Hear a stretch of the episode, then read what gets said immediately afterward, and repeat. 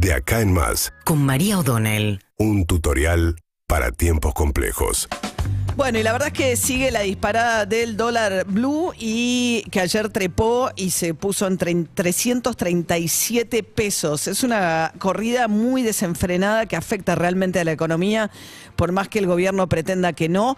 Hay todo un movimiento de expectativas porque han estado acompañando además esta carrera alocada del blue que subió en un mes y medio 131 pesos eh, casi 100 pesos en lo que va de julio viene aumentando el dólar blue. Pero no es que subió solo, porque el gobierno ha dicho alguna vez, bueno, es un mercado marginal. No, subieron los dólares financieros, el dólar MEP, el contado con liqui, y eso hace que se muevan todos los precios de referencia de la economía. Eh, toda la idea, además, esto se combinó con el cierre de importaciones, o por lo menos las nuevas restricciones a las importaciones, que no es un cierre.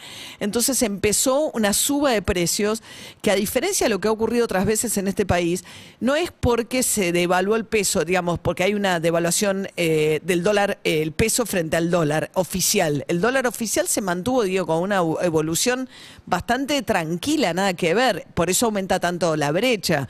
La diferencia entre el paralelo y el oficial hoy es del 160%, la más alta en 40 años.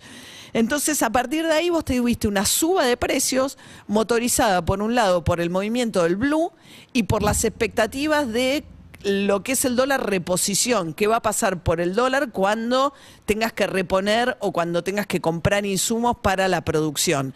Esto combinado con las restricciones a las importaciones, bueno, generó un movimiento de precios sin que se haya movido el dólar oficial.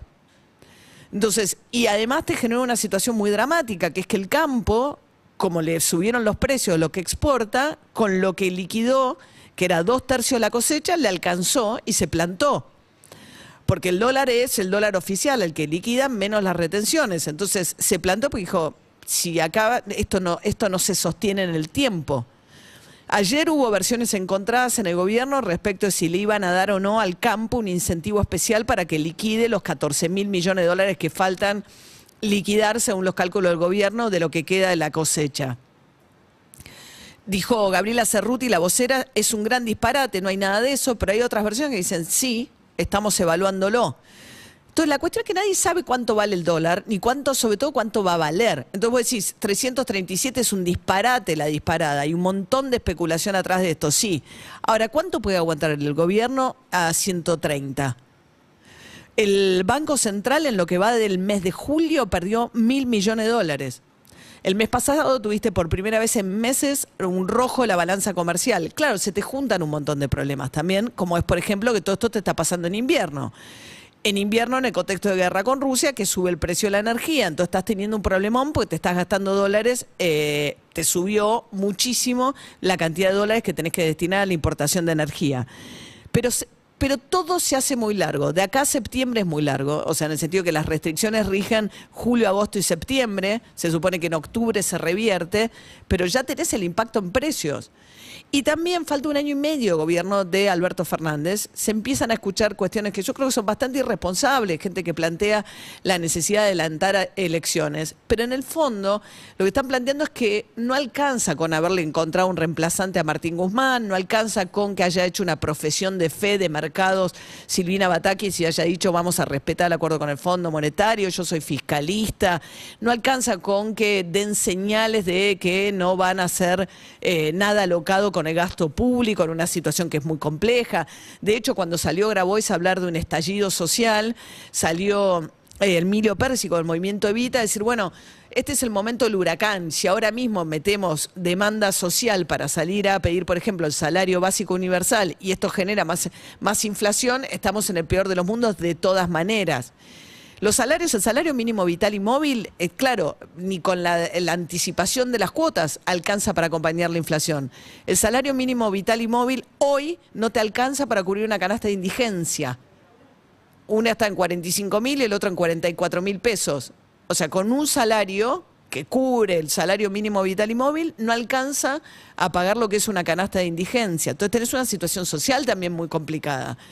Ahora, la sensación es que se habló y se diluye inmediatamente. Todo lo que aparece como una idea se diluye. Entonces dicen, bueno, vayamos a un acuerdo político, que nadie propuso tampoco.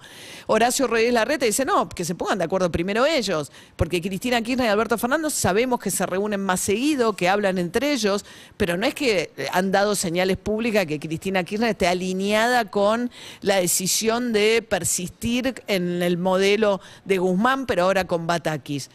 Y, el, y lo más desconcertante es Alberto Fernández, porque Alberto Fernández no ha aparecido al lado de Batakis haciendo grandes anuncios, baterías de medidas. La idea de que persistió a lo largo de todos sus años de gobierno, de que siempre se espera que haga un gran recambio de gobierno, pero termina tocando una fichita acá y otra allá. Y entonces venía el cambio de Batakis, el cambio de Batakis fue el cambio de Batakis y punto. No salió nadie más salvo el equipo que ella llevó al Ministerio de Economía, pero digamos todos los que venían del equipo de energía objetando la segmentación, con la que ahora sí se avanzó, pero sigue todo igual. Esta sensación de que vas tocando un poquito acá ya, el anuncio de ayer, o sea, anunciar que van a anunciar un nuevo tipo de cambio, lo único que genera la expectativa es que se vienen abriendo más opciones para que los turistas, para los que Argentina hoy es una bicoca, no sigan cambiando en el, en el mercado negro, Ayer Batakis anunció que pueden ir a, casas de cambio y cambiar al dólar MEP hasta 5 mil dólares. Pero el dólar MEP está más bajo que el dólar blue. Entonces, la verdad, y la vez que habían anunciado algo parecido antes, que, que a través de apertura de cuentas bancarias iban a poder traer dólares, tampoco funcionó. Pero ahora tenés un nuevo dólar, tenés el dólar para turistas extranjeros que es equivalente al dólar MEP, ponele hasta 5 mil dólares. Tenés los que venden servicios al exterior que pueden traer hasta 12 mil dólares al año en dólares. Entonces vas generando un parche sobre parche porque tu problema es que solo te aumenta la brecha. Pero eso requiere digamos, me parece que la estrategia del gobierno de esperar lleva ya dos semanas y la situación solo se ha deteriorado en estas dos semanas.